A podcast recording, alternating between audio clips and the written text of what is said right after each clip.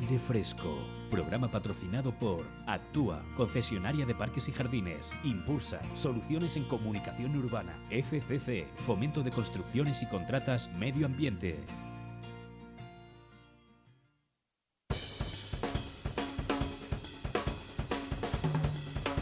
Bueno, querido Humberto, ¿cómo, ¿cómo has visto a Juan Ronda? Al final tenía razón, ¿no? El, toque de queda no evita que la gente se vaya a los pisos a seguir bebiendo. Al contrario, el toque de queda lo que hace es que provoca que la gente no se va. Si está, si es residente, evidentemente ya está durmiendo porque tiene que trabajar. Y si es eh, un turista, lo que hace es que se va a casa de alguien a seguir la fiesta. Me ha parecido completamente presciente el comentario ese que colgaba eh, nuestro, nuestro invitado Juan. Juan Ronda eh, en su muro. eh, lo vio venir, obviamente, vio venir esa reacción adversa. eh, cuando aplicas una fuerza en un sentido, recibes una reacción en otro sentido. Y además, como sabes, hablábamos antes con, con la gente que sigue el magazine, hablábamos antes un poco del Benidorm Gastro Business Podcast, que sabes que es el esfuerzo que, que capitaneamos un poco con Ale Ronzani de Paralelo Studios, que tenemos aquí en el control hoy. Y traía esto a colación un poco por la mención que hacían nuestros invitados a la hostelería, que sabes que desde el podcast seguimos mucho desde el punto de vista de negocio también, y me parece muy... eh, me ha ilustrado mucho el, el seguimiento que hacían ellos también de ese sector, ¿no? Y como ambos Juanes, tanto el, señor Ronda como como, el señor Abril, eh, tocaban ese sector de la hostelería, ¿no? Qué denostado y, qué circunstancias tan duras están, han, han tenido que sufrir, ¿verdad?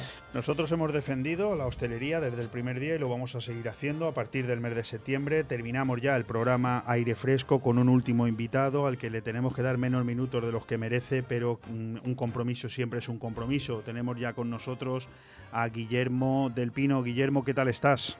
Eh, hola, buenos días, Leopoldo. Guillermo, Pues aquí estamos. Guillermo Dime. del Pino viene a hablarnos de esa sección que iniciamos hace un par de meses, que a partir del mes de septiembre volverá, una vez cada 15 días, los jueves, Cosa o Palabra, liderada por Cleven Creativa, el club de lectura de Benidorm. O bien es Luis Mayor o bien es Guillermo del Pino los que nos ilustran con algo interesante. Él es de Valladolid, pero muy amante, tanto de Benidorm como de Nueva York, ciudades ambas que han influido mucho en su ser y en las que habitualmente pasa gran parte del año. En su retiro, lo que le ha gustado siempre a, Guillermo es la lectura, escribir poesía y mini relatos, crónicas pandémicas publicadas en Facebook es lo que ha hecho durante este largo año y medio, vamos, un surrealismo puro. Para hoy tenemos una colaboración importante, eh, pero me gustaría que fueras tú el que hiciera esa introducción acerca de esa, bueno, de, de- de- de esa, de ese tema, ¿no? Todo relacionado con, con tu Nueva York querido. Bueno, pues sí, Leopoldo. Voy a, bueno, es prácticamente imposible hablar de una macrociudad como Nueva York en tan poco espacio de tiempo. Eh, simplemente voy a dar unas pinceladas Adelante. y, y tarde eh, tiempo habrá de, de más adelante de extenderme. En primer lugar, cuando se habla de Nueva York, pues nos imaginamos un lugar lleno de avenidas, abarrotadas de gente, rascacielos, las cosas típicas y tópicas que ocurren en las películas, las persecuciones, eh, las carreras frenéticas por la ciudad, eh, la policía a caballo por la sexta avenida haciéndose fotos con los turistas. Bueno, pues gran parte de todo esto es verdad, es verdad, es así, es que es así en la realidad, ¿eh? Sí, sí. Eh, pero vamos a ubicar un poco lo que es Nueva York y lo que es la isla de Manhattan, que es donde está la parte principal de Nueva York. Eh, la isla de Manhattan está ubicada en la desembocadura del, del río Hudson, en el noroeste, perdón, noreste de Estados Unidos, mm, en el Atlántico, mirando hacia Europa. Eh, el río Hudson tiene dos brazos importantes y en el medio de esos dos brazos del río está la isla de Manhattan. Una isla que mide unos 22 kilómetros de larga por 4 de ancha, eh, que en el año 1626 eh, estaba viviendo un, un grupo de indios nativos, lo tengo aquí apuntado, los Lenape, que no se asuste la gente que es que lo tengo apuntado, un pueblo que vivía plácidamente de la pesca y de la caza. Eh, vinieron unos colonos holandeses y se la compraron, se la compraron por un puñado de florines. Enseguida empezaron a construir sus viviendas al sur de la isla y lo llamaron Nueva Ámsterdam. Nueva Ámsterdam. Eh, les duró muy poco la alegría porque aproximadamente unos 20 años más tarde, hacia 1640 y tantos, vinieron los ingleses que practicaban el, extraño deporte de la rapiña, no sé si seguirán practicándolo, y se quedaron con la isla. Entonces los holandeses tuvieron que abrirse y largarse, así de claro.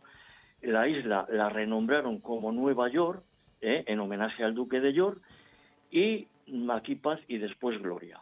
La isla, la isla de Manhattan fue creciendo y hacia principios de 1800 es cuando se planificó la gran urbe, las, las, grandes avenidas rectilíneas de sur a norte, digo de sur a norte porque la numeración empieza en el sur, las grandes avenidas rectilíneas, hay 13, las numeraron de la 1 a la 13, y aparte de eso luego hay unas cuantas también que, que están que, son nominativas, tienen nombre, pues Lexington, Avenida Lexington, eh, Park Avenue, Madison Avenue, etcétera. La más famosa es eh, la Avenida de Broadway, eh, más famosa por los por los teatros musicales que hay en una zona determinada, en la zona más, más populosa.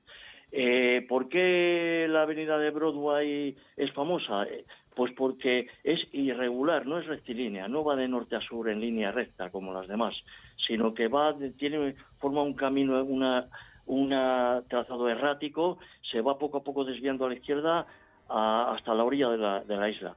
¿Y por pues qué esto? Pues porque era el antiguo camino de los indios por donde transitaban por el, por la parte de la isla. Yo voy, a, yo voy a pedirte un favor, Guillermo. Lo digo porque estamos sin tiempo y sé que tienes que leer un poema. Sí. Eh, vamos a ello y en el siguiente capítulo vamos a desarrollar muy bien el tema de Nueva York, que creo que vale la pena. ¿Te pues parece? Muy bien. Pues nada más, simplemente eh, decir, decir que en Nueva York la parte, la parte, mm, digamos, más importante la parte del lujo, la parte de los rascacielos, pues empieza aproximadamente en la calle 59 hacia el sur, por, de, por decir, por ubicar un poco. Y contrasta la riqueza de la ciudad de Nueva York con la pobreza que hay en las calles con sus eh, indigentes. Hay una, un, un auténtico ejército de indigentes que malviven en la ciudad. Y lo, lo, has podido vivir eso en, en persona, lo ¿verdad? lo he podido vivir en estos 14 años que llevo yendo. Entonces, vamos a coger eh, un, bus, el bus en el Harlem Negro, como digo yo, y vamos plácidamente a ir hacia el sur y ver, viendo un poco la ciudad. El poema está escrito en versos. Escúchame, eh, escúchame una cosa, eh, Guillermo, no nos da tiempo al poema. Estamos a dos minutos de despedirnos y no nos da tiempo, pero mi compromiso es que en el primer fin de semana, de, o sea, en la primera semana de septiembre, vamos a leer ese poema, El sueño americano, y vamos a volver a llamarte para desarrollar con el tiempo que, que eh, se necesita todo lo que tiene que ver con Nueva York. ¿Te parece? Porque no quiero que la cosa se quede así. Perfecto, Leopoldo. Pues muchas gracias y que tengamos todos unas felices vacaciones. Ha sido un placer volver a hablar con Guillermo del Pino del Club Cleven Creativa.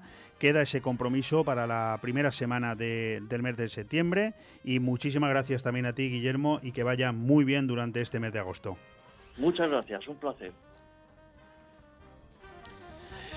Y nada, eh, prácticamente despidiéndonos ya. Humberto, ¿qué tal lo has pasado en este programa? Ha sido encantador poder estar contigo y con todos los oyentes de Aire Fresco aquí en Radio 4G 104.1 de Venido. Ha sido una, una lástima no, no poder terminar esta charla con, con Guillermo, pero bueno, era muy previsible que esto pasara porque seis invitados en un solo programa, seis invitados es una, una completa locura.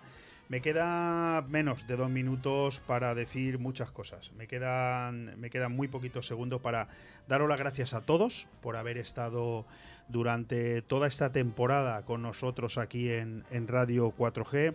Una temporada que termina aquí en aire fresco, no termina nada más. Es decir, esta noche a las 11 en punto de la noche tendremos como siempre nuestro programa Índigo Terapias con Andrés Heredia y Evangelina Rincón, un programa que además me dicen que va a seguir durante todo el mes de agosto. Todos los jueves a las 11 de la noche, con toda nuestra publicidad en las desconexiones que nos mandan desde Madrid, con toda la programación de nuestros compañeros desde Madrid, tanto Mar Montoro como los compañeros que se queden al frente de Radio 4G Nacional durante todo el verano, también con ese programa Tondi los miércoles a las 12 de la noche durante tres horas, todo nos da igual y Carlos Dueñas, y en fin, en cualquier caso una radio muy apetecible, muy fresquita, muy cómoda de escuchar durante todo el mes de agosto. Nosotros aquí en Radio 4G Venidor tomamos estos, estos días para descansar.